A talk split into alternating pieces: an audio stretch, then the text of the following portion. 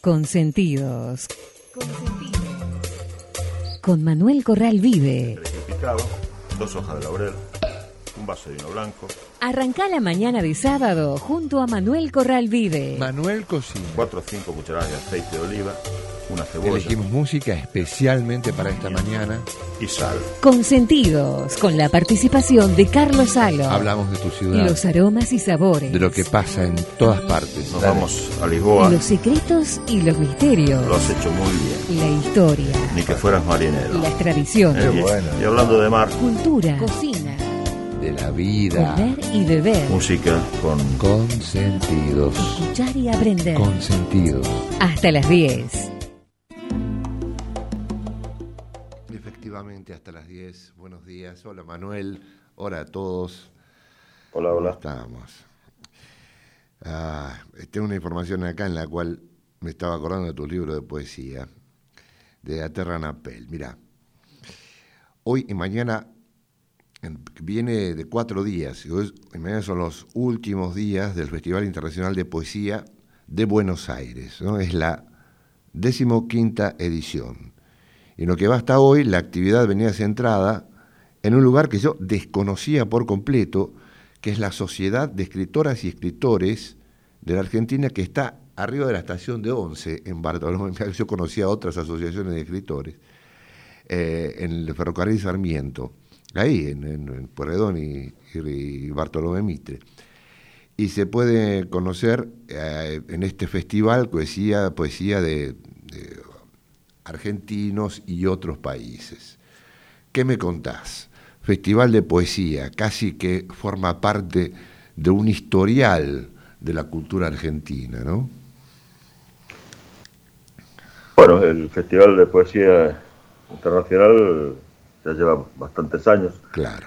Ajá. Aquí creo que aquí creo que de do- 2006 hay, hay un apartado incluso dentro de- del festival que es No hay ciudad sin poesía, con, justamente con poetas de, de la ciudad autónoma, de Buenos Aires.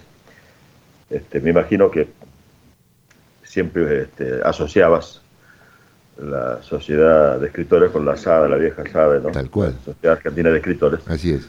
Este que está, que está en otro lugar, pero, pero bueno, siempre bienvenida la recordar que la poesía también es esencial en, en todas las épocas. Claro es que una sí. manera de, de entender este, la realidad y de manejar el idioma este, desde un punto de vista este, poético, que no quiere decir este, alejado de la, de la, de la realidad. No, sí, correcto. Eh, es- especial, artístico, poético. Bueno, va a haber de muchos países, ¿no? Eh, por supuesto, va a haber españoles, pero también va a haber chinos de Kurdistán, eh, suecos, del Uruguay, mexicanos, en fin. Le- Bueno, le- digamos, al cierre, la se, puede, se lo puede seguir en un propio canal de YouTube que se puede encontrar ya mismo. Sí, Manuel, Perfecto. No, como justo recordaste el, el libro, el- la terra. la, la tierra, la tierra en la piel, Sí, o la tierra en la piel, porque es bilingüe, vamos a, a compartir uno de los poemas en castellano, genial. Ah, dale.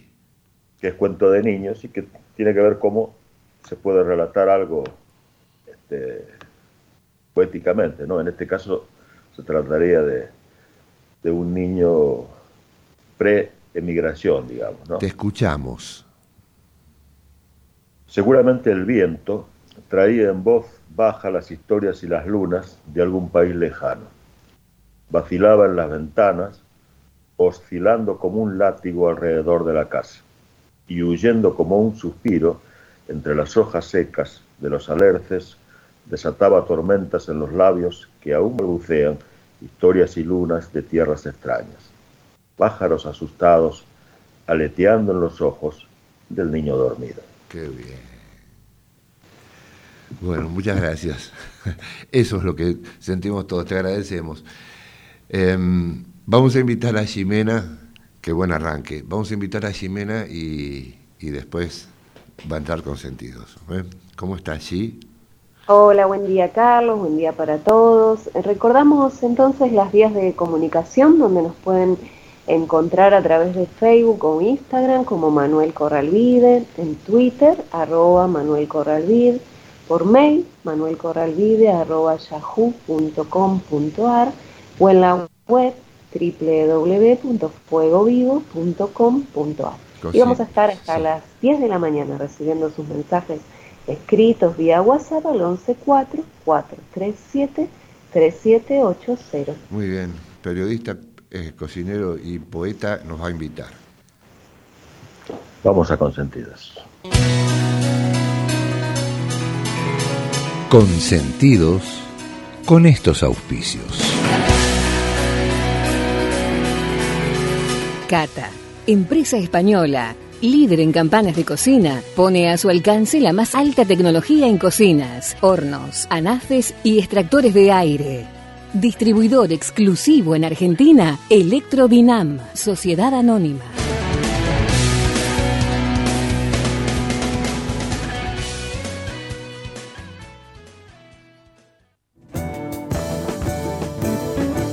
MCB y Asociados, consultores, con la dirección y experiencia de Manuel Corral Vide. Conferencias, clases magistrales, asesoría gastronómica, aperturas de nuevos emprendimientos, auditorías, control de gestión, capacitación de personal, análisis de costos, rentabilidad, confección de cartas y todo lo necesario para el éxito de su negocio.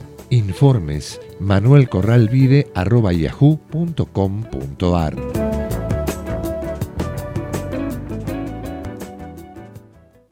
15 minutos es el tiempo que te lleva a donar sangre y salvar hasta cuatro vidas. Los hospitales de la ciudad brindan turnos programados para donar de forma segura. 15 minutos para vos, la vida para alguien más. Conoce más en buenosaires.gov.ar barra donasangre. Buenos Aires Ciudad.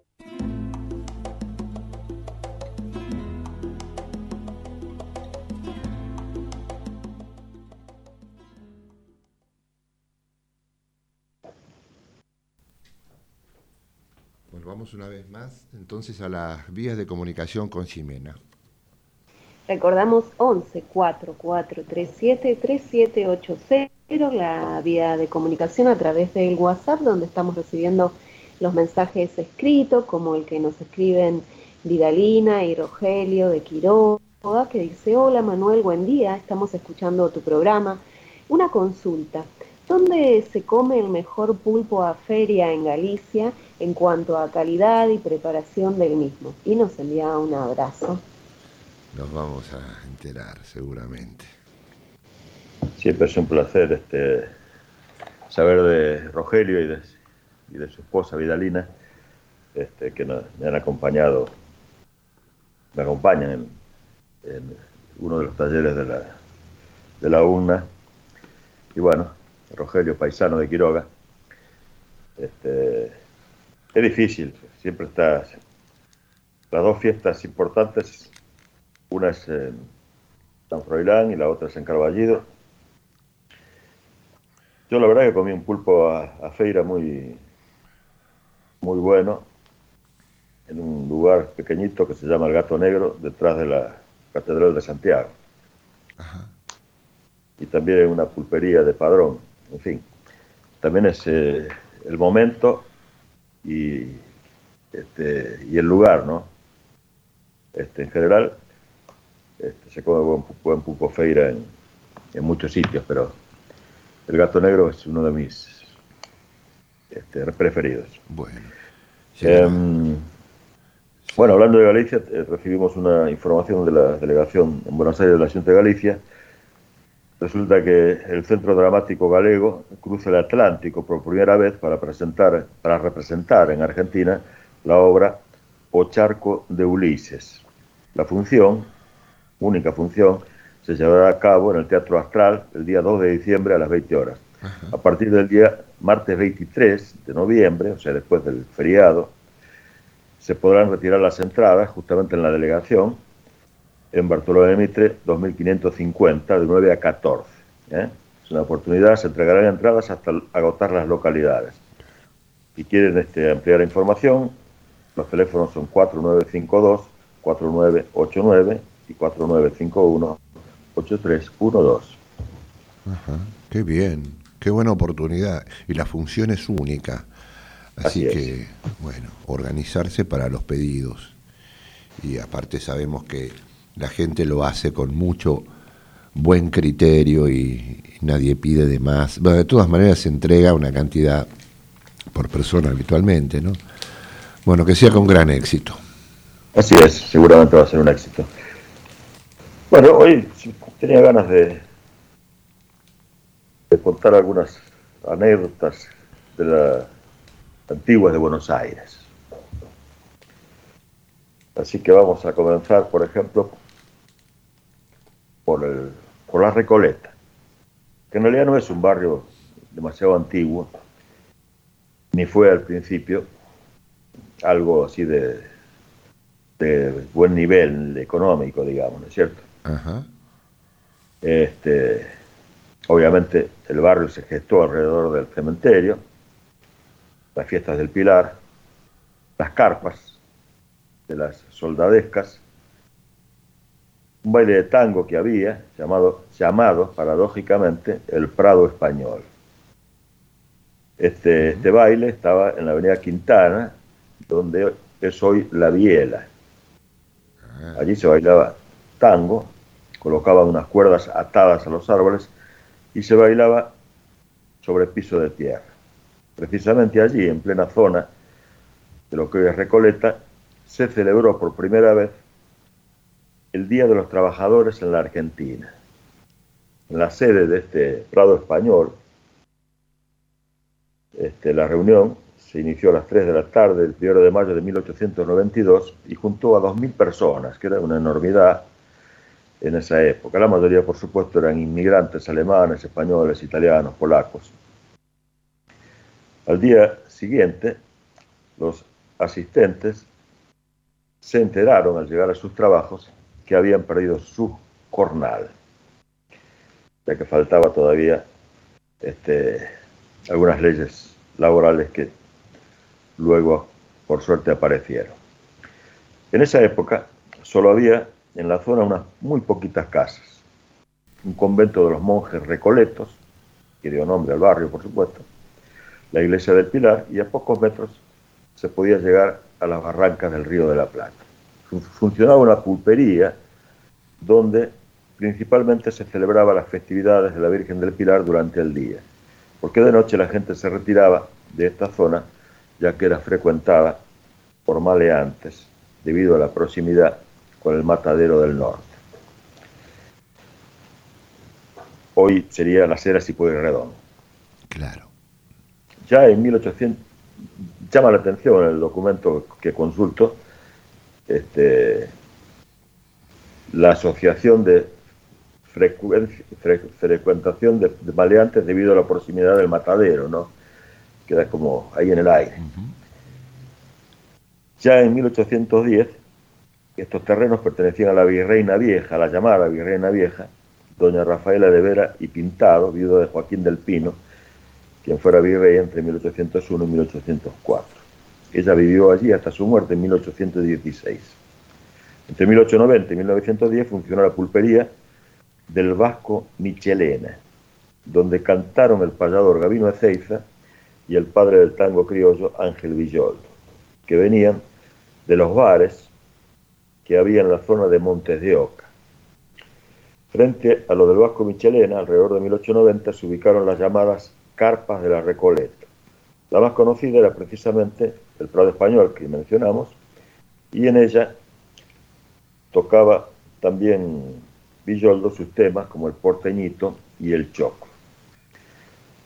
En estas carpas el piso era de tierra y bailaban este, mucamas, cuarteadores, lavanderas, carreros, faroleros, en fin. El pueblo. Obreros en general, ¿verdad? Desde aquel vasco y las carpas hasta, este, hasta un ícono de Buenos Aires llamado La Viola, que estuvo en vilo durante varios días a los a los vecinos y habitués porque en octubre apareció con un cartelito que decía este, cerrado por reformas y pensaron que, que, efectivamente iba a cerrar a raíz de, bueno, los tiempos de... Como le pasó a otros bares y restaurantes que tuvieron que cerrar, Sí, sí.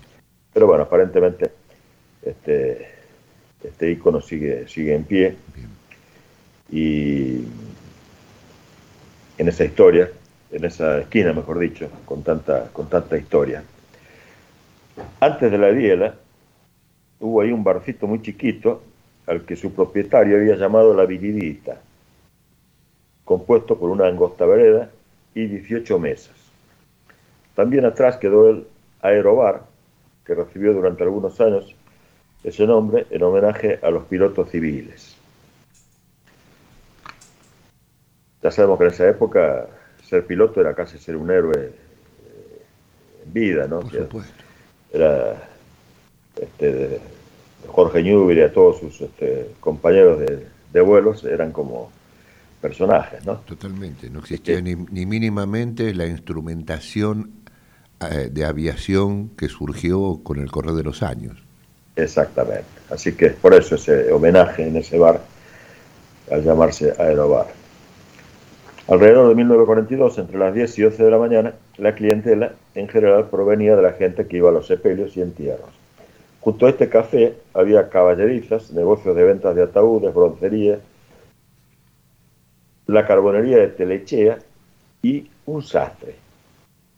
En Junín y Guido había una casa de comidas criollas que despachaba puchero, locro, empanadas, arroz con leche y tamales. Este lugar tenía una glorieta cubierta de flores y también se bailaba. Ya en 1950, la historia de esta esquina da otra vuelta de tuercas, literalmente en este caso, ya que un grupo de jóvenes fierreros corrían picadas por esa zona.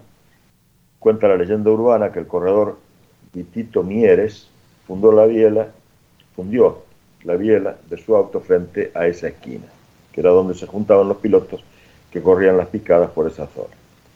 Así que por ese motivo volvió a cambiar el nombre dejó de ser el aerobar para ser primero la biela fundida y luego simplemente la biela.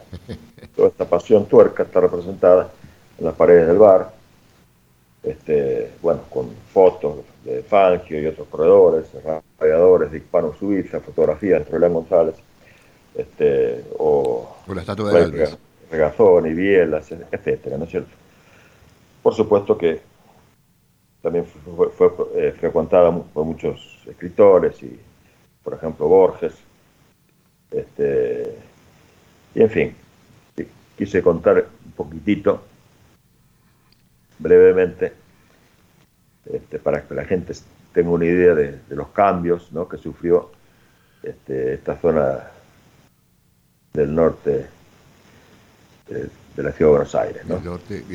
Que algunos venían del, lado sur, como cuando nombraste a Villoldo y los suyos.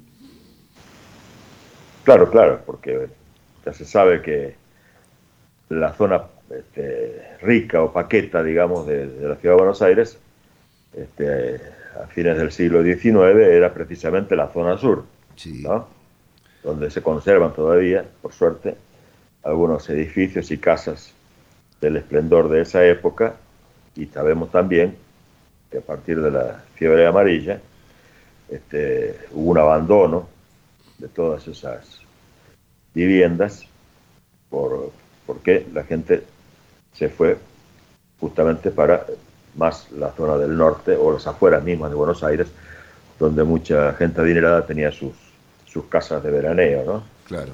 Estamos hablando de las casas de veraneo estaban en lo que ahora es Belgrano, Flores o, en la zona sur, este, aquí mismo, este Burzaco, ¿no? Sí, sí. Este, ese era el veraneo habitual. Claro. efectivamente. Sí, sí, y aparte, en definitiva, buena parte de esos barrios conservan justamente sus áreas muy residenciales. Exactamente.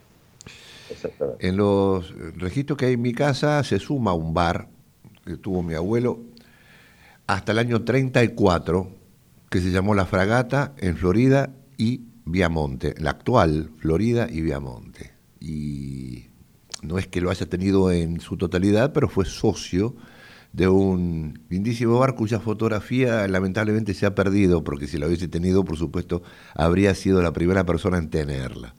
Pero se perdió, se pierde. Por suerte se había eh, conservado la, de, la, del abuelo con su equipo eh, en Europa, pero esa no.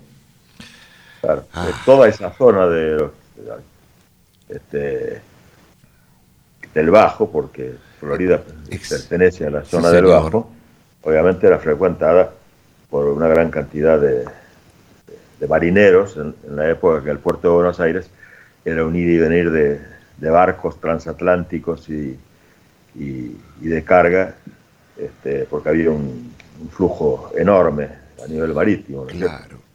Y bueno, el nombre de la fragata, algo, tenía que, ver justamente con esa con la zona. esas actividades actividades marítimas. Bueno, ahí tenés, esa zona también eh, tenía una grandísima vida nocturna, Los, los, bares, cabarets, piningundines, como le decían en esa época, este, a, todo lo que estaba cerca de la zona del, del puerto.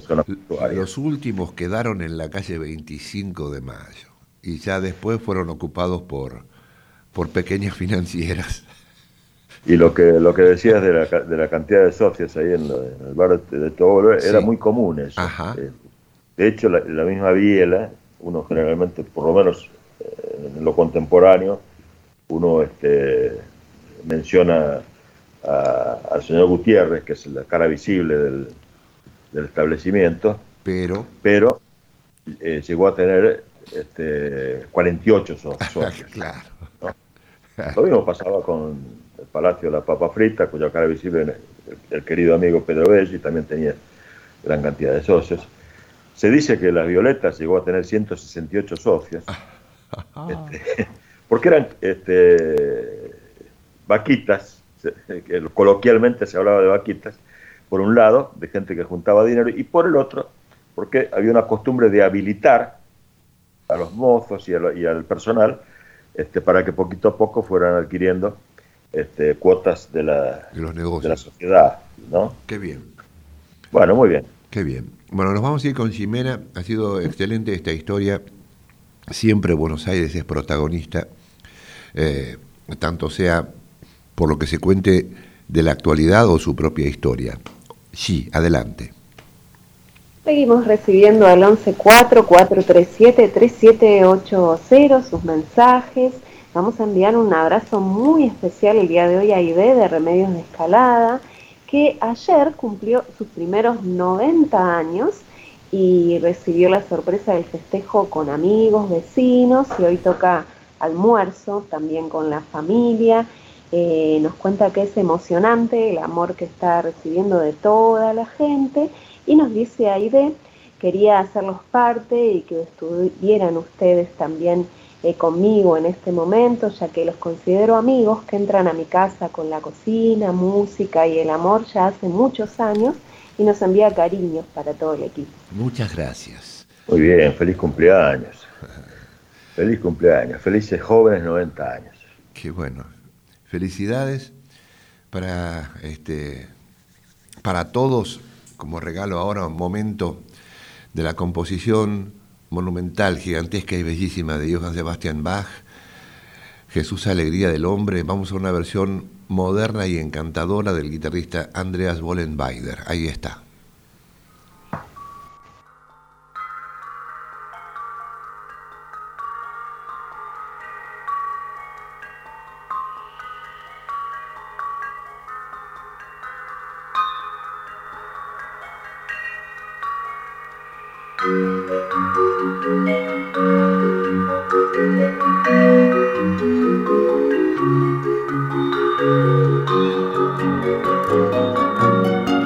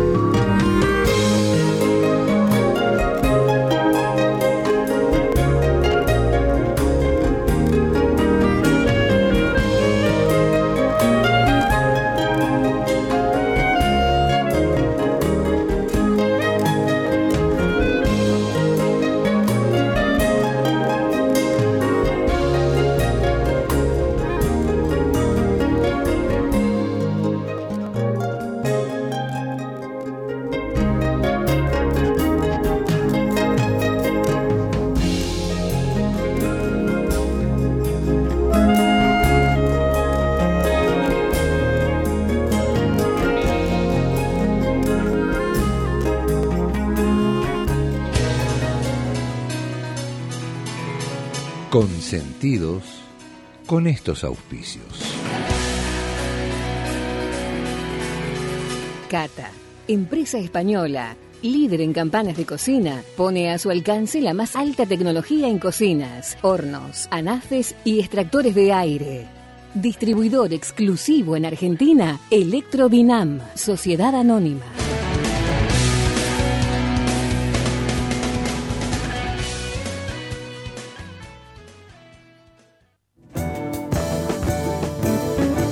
MCB y Asociados, consultores, con la dirección y experiencia de Manuel Corral Vide. Conferencias, clases magistrales, asesoría gastronómica, aperturas de nuevos emprendimientos, auditorías, control de gestión, capacitación de personal, análisis de costos, rentabilidad, confección de cartas y todo lo necesario para el éxito de su negocio. Informes manuelcorralvide.yahoo.com.ar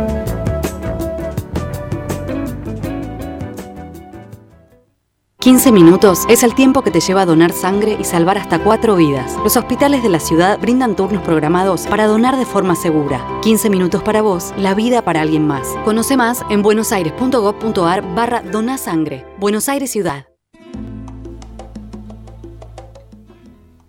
Bueno, con Jimena una vez más y la comunicación con nuestros amigos, que hoy está bárbara.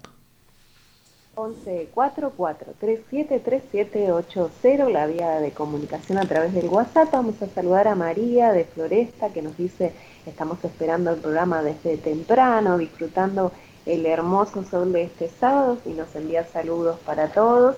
Y Aide nos quiere agradecer por los saludos y por la música que justamente le encanta.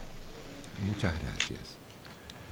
Qué lindo eso que escuchamos recién. Sí, sí, Manuel, ahí vamos. Bueno, hoy estoy todo con, con Buenos Aires. Buenos Aires ciudad, ¿no? ya que Buenos Aires es tan grande. Este, estaba hablando de Quiroga, la villa de donde somos tanto Rogelio como,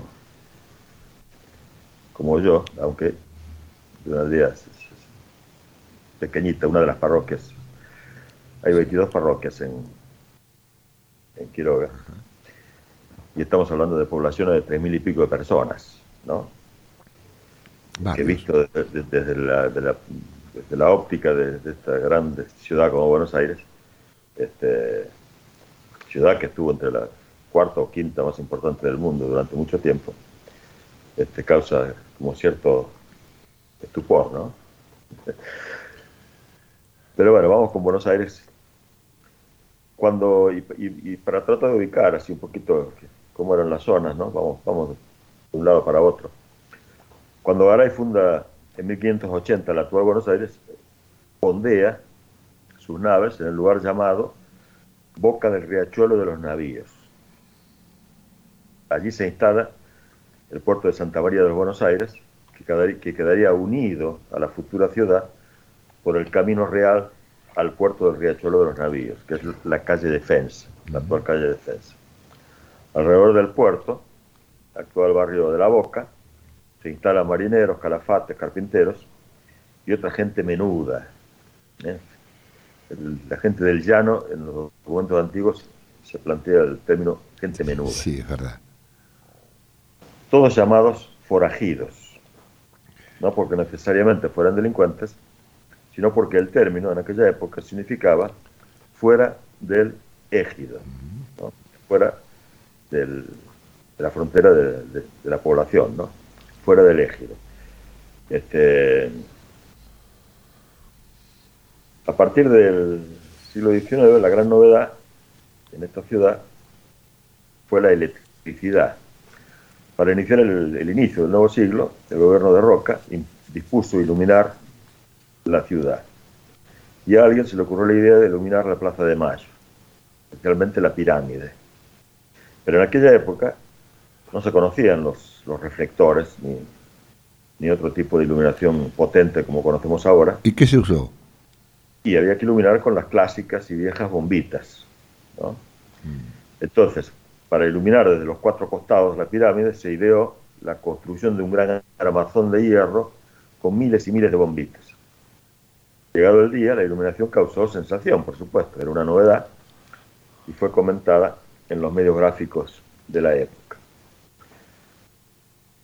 Pero cumplida su misión, el enorme armatoste empezó a ser criticado por lo mal que quedaba en la Plaza de Mayo. Claro, sin iluminación, este, un armatoste de hierro no quedaba, digamos, este, muy, muy, muy estético, ¿no? Mira vos. Eh, eh en cuenta que en esa época la Plaza de Mayo tenía muchísimos más árboles de los que cuenta en este momento. Este, o sea, que era como un paseo, ¿no? Sí, sí. Surgió entonces la idea de trasladar el armazón de hierro a otra ubicación y la solución, la mejor solución que encontraron fue llevarla al zoológico para que sirviera de, sirviera de jaula al cóndor, ¿no? Sí. Función que cumplió durante muchísimo tiempo. Increíble. Porque... Para... Sí. No, que estaba recordando que en la celebración del centenario que tuvieron los franceses en 1889 y Eiffel construyó la actual torre, era que todos conocemos que fue nada más que para esa exposición, buena parte de la población parisina se le fue con los dientes apretados a decirle que eso era una porquería y que afeaba la ciudad y que no había mejor símbolo que su arco del triunfo. Claro, claro. Lo que pasa que en esa época este, el sinónimo de, modernidad eran justamente las eh, estructuras de hierro. Exactamente. ¿no? Sí. Y tanto ingleses como franceses este, eh, los, los hicieron en sus propios países, pero también los llevaron a otras este, latitudes. Ya vemos que eh, las, eh, las, grandes estaciones de ferrocarril, por ejemplo. Por supuesto, y los puentes, los puentes ferroviarios para cruzar de un área a la otra eh, eran consideradas bellezas de, justamente, bellezas metálicas. Claro, eso era, eso era la modernidad en ese momento. Y, lógicamente, como pasa siempre, tenía muchos detractores.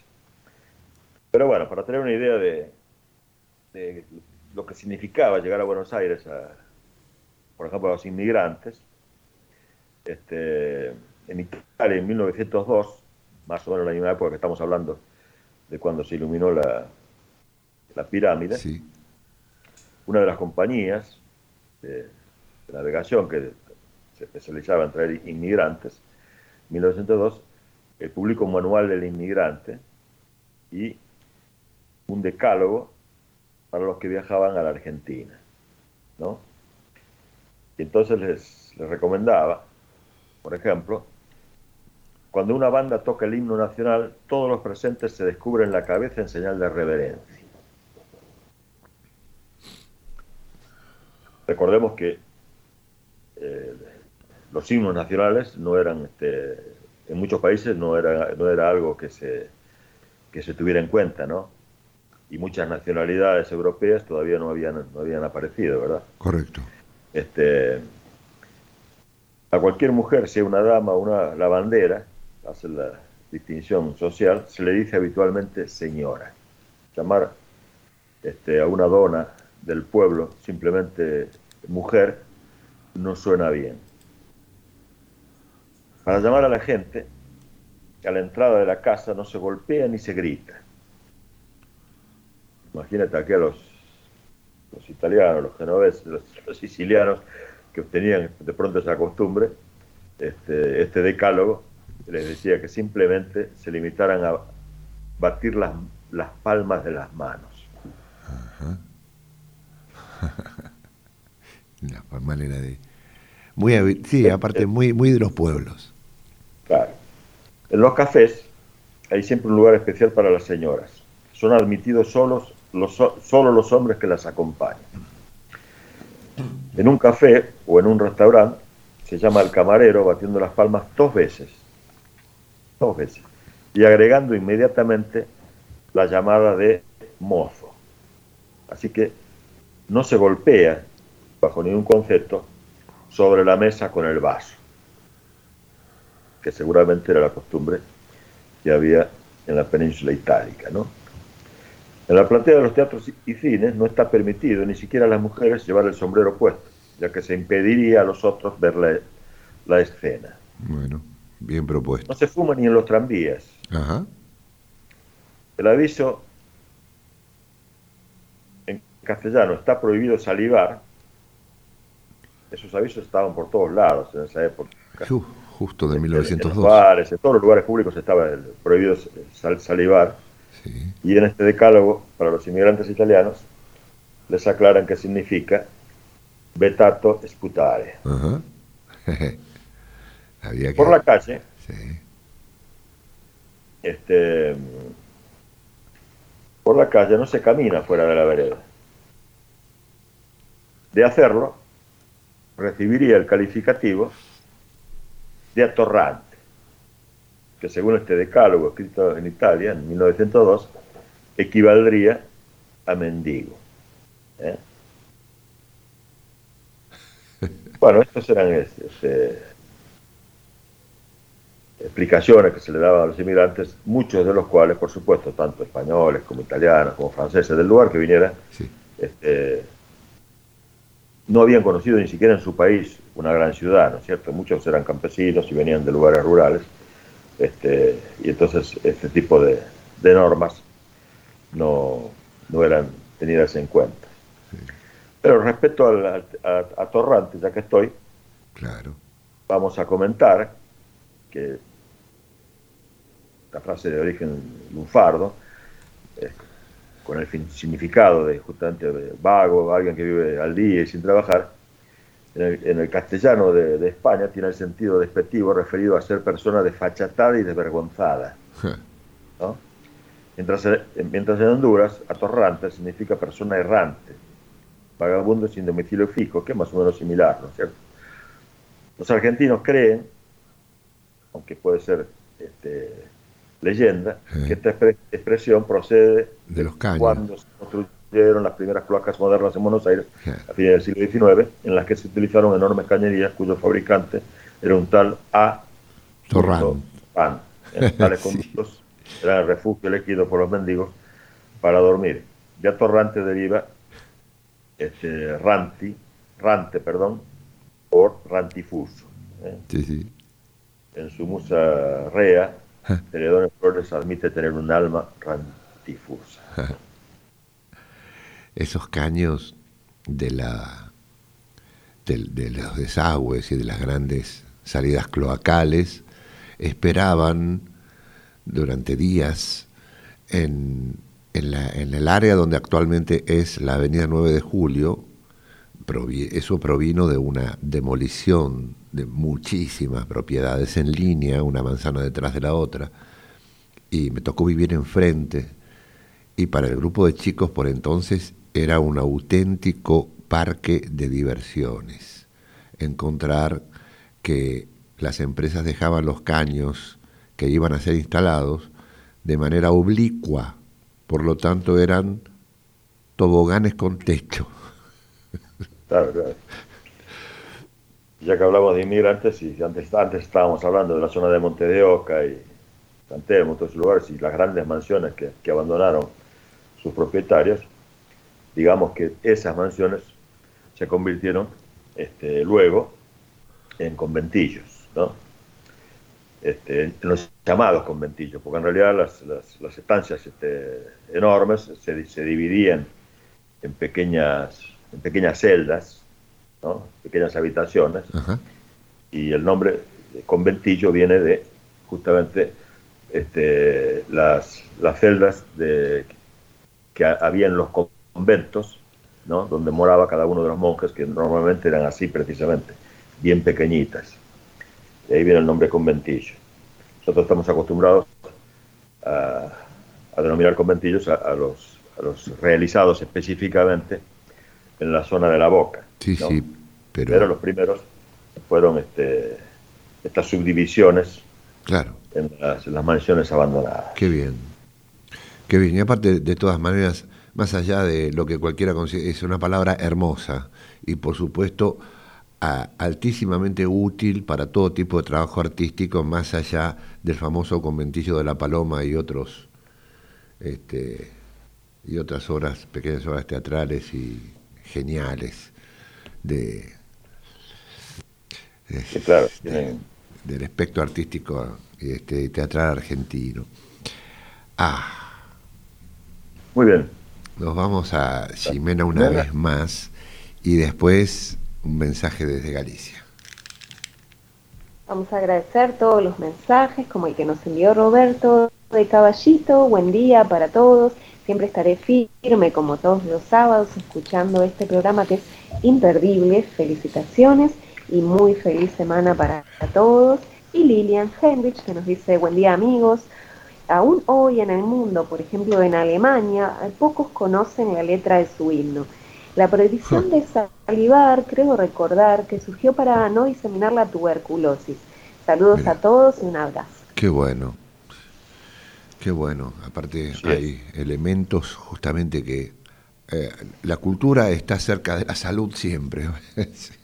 sé por qué, pero este, es una comprobación. Eh, acabo, perdón, acabo de, eh, acabo de generar un, un ruido insoportable. Perdón, Mauricio. hace unos minutos Manuel nombraba Quiroga, el pueblo que justamente comparte con, algunos de nuestros amigos la cercanía de sus pueblos, ¿no? Y nos vamos a hacer un viaje, creo que es muy poco, debe ser 30 y algo de kilómetros, a Monforte de Lemos. Ese es el lugar donde nació Rosa Cedrón, la cantante de Loarna Lubre, pero en su versión solista de Camariñas para llegar al mensaje de Galicia.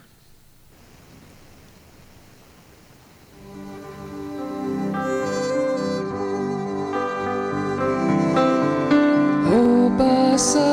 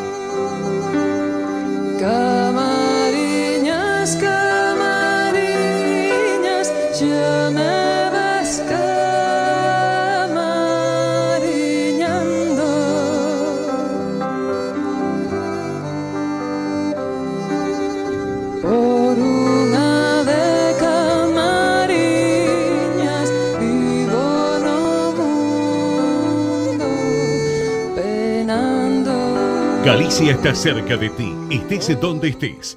La Secretaría General de Emigración amplía los programas a tanto para emigrantes como para sus descendientes a través de la Estrategia Emigración y la Estrategia Retorna 2020. Más de 150 medidas con las que la Junta de Galicia quiere ayudar a los gallegos de América y a aquellos que quieran regresar a Galicia a través de incentivos sociales y económicos de carácter profesional y formativo, entre otros así como con ayudas extraordinarias por enfermedad, discapacidad o desempleo, viajes de reencuentro con Galicia, becas universitarias y de formación profesional en Galicia, ayudas para emprendimiento y actividades culturales y cursos. Bartolomé Mitre 2550, Ciudad Autónoma de Buenos Aires. Teléfono 4952-9400. De lunes a viernes de 9 a 14 horas. La delegación de la Junta de Galicia en Buenos Aires está para escucharte. Te esperamos. Más información en www.galiciaaberta.com. Muy bien. Bueno, vamos una vez más con Jimena y a Manuel con su cocina. Saludamos a Norma de Piñeiro que nos dice muy interesante el programa como siempre. Saludos y hasta el próximo sábado. Norma y todos, muchas gracias. Siempre tan atentos. Qué bueno compartir, qué bueno compartir. Bueno, recordamos la invitación de, de la delegación de la de Buenos Aires de la Ciudad de Galicia para con motivo de que el Centro Dramático Galego cruz- cruzó el Atlántico por primera vez para representar en Argentina la obra O Charco de Ulises. La función se llevará a cabo en el Teatro Astral el día 2 de diciembre a las 20 horas. A partir del martes que viene se pueden retirar las entradas en la delegación de la Junta en Bartolomé Mitre 2550. ¿eh? Una buena oportunidad para ver buen teatro galaico. Vamos a hacer hoy abadejo a la sidra con almejas. Ajá. A la sidra ya parece de los vecinos, ¿no? Pero parece. No. no. Los primos no son los Lo- únicos que toman sidra. Voy- Este diálogo, eso es un déjà vu. Ya una vez te lo dije ya me contestaste algo parecido. Genial. Pero bueno, este, no, no hay con qué darle a la sidra de, este, de los asturianos. No, yo se me ocurrió porque aquí en Argentina no es tan, tan popular la sidra, pero cuando falta ya poquito para fin de año empiezan a aparecer las botellas de sidra por en los comercios y, y entonces digo, bueno, eh, no está mal ¿no? utilizar alguna botella de esas de sidra para hacer este abadejo a la sidra con almeja. A ver cómo es. Cuando digo abadejo, puede ser cualquier pescado de carne firme, ¿no? A mí me, me gusta particularmente el abadejo para este tipo de preparaciones que requieren cocción un poquito más, más lento, más, eh, sí, más lento. Este, vamos a usar, eh, este, según la, la cantidad de porciones, este, un kilo, vamos a poner cuatro porciones, un kilo de filetes de abadejo, la parte gruesa, los lomos de abadejo, un vaso grande de sidra, una manzana, 300 gramos de papas, 12 almejas, dos dientes de ajo, un limón, perejil, tomillo fresco, un poquito de harina, sal, pimienta, tres cucharadas de aceite de oliva y aceite para fritura. Cortamos, limpiamos y cortamos en trozos de unos 5 o 6 centímetros el abadejo y lo dejamos marinar en un vaso de sidra, en el vaso de sidra junto con el limón, la sal, la pimienta y el tomillo, ¿eh? para que se impregne de, de sabor. Ponemos en la sartén este, tres cucharadas de aceite, doramos el ajo, incorporamos el perejil picado, luego echamos una cucharada de harina, removemos bien y ponemos el jugo de la marinada y un poco de agua. Unimos hasta lograr un aspecto como si fuera una, una crema. Incorporamos el pescado. Aparte pelamos las papas y las cortamos en rodajas bien finas, al igual que la manzana. Freímos en abundante aceite, pasamos por papel absorbente y echamos sobre el pescado. Nos referimos a las papas y a la este, manzana. Si es necesario, añadimos un poquito más de agua o caldo caliente, tapamos y dejamos cocer 15 minutos, ¿no? Para que esta cazuela de, que es en definitiva este plato de abadejo a la sidra con almejas, este, potencie todos sus, sus sabores, ¿no? Por último, cuando faltan unos 5 minutos aproximadamente, este, incorporamos las almejas, ¿no? Y luego inmediatamente servimos caliente. La verdad, quedó registrado. Quedó registrado, ¿no? Sí. Sabores intensos de la mar. Pero aparte porque uno no se imagina siempre ese tipo de preparaciones tan originales y que a lo mejor yo las llamo originales y, y- y vos me podés contestar, no, son ancestrales y podría serlo. No lo sé. No, claro, sí, sí, son, no sé si ancestrales, por ahí es demasiado, pero este, son, son muy tradicionales. Bien, claro, tradicionales está bien. Qué bien. Eh, lo- este, traba- este, este programa y este trabajo se realiza con Eh, Alicia Rodríguez para la producción general y de contenidos, la producción eh, en vivo a cargo de Ximena Corral, escuchamos la voz de Gaby de la Cruz y las comunicaciones y el control de audio por Mauricio Olaechea. Mm, Un agradecimiento a todos y un saludo para todos. Muy bien. Eh, recordemos que este feriado largo tiene que ver con, el Día de la Soberanía.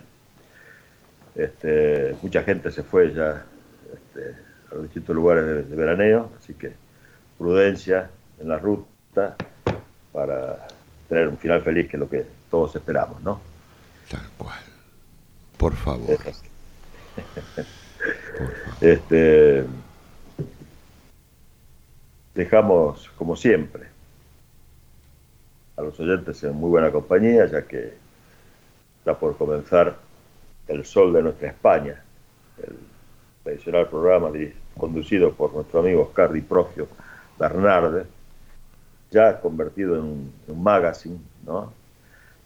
De 10 a 13 horas, ¿no? Con toda la actualidad de la colectividad e información general y música, como nos tiene acostumbrados Oscar.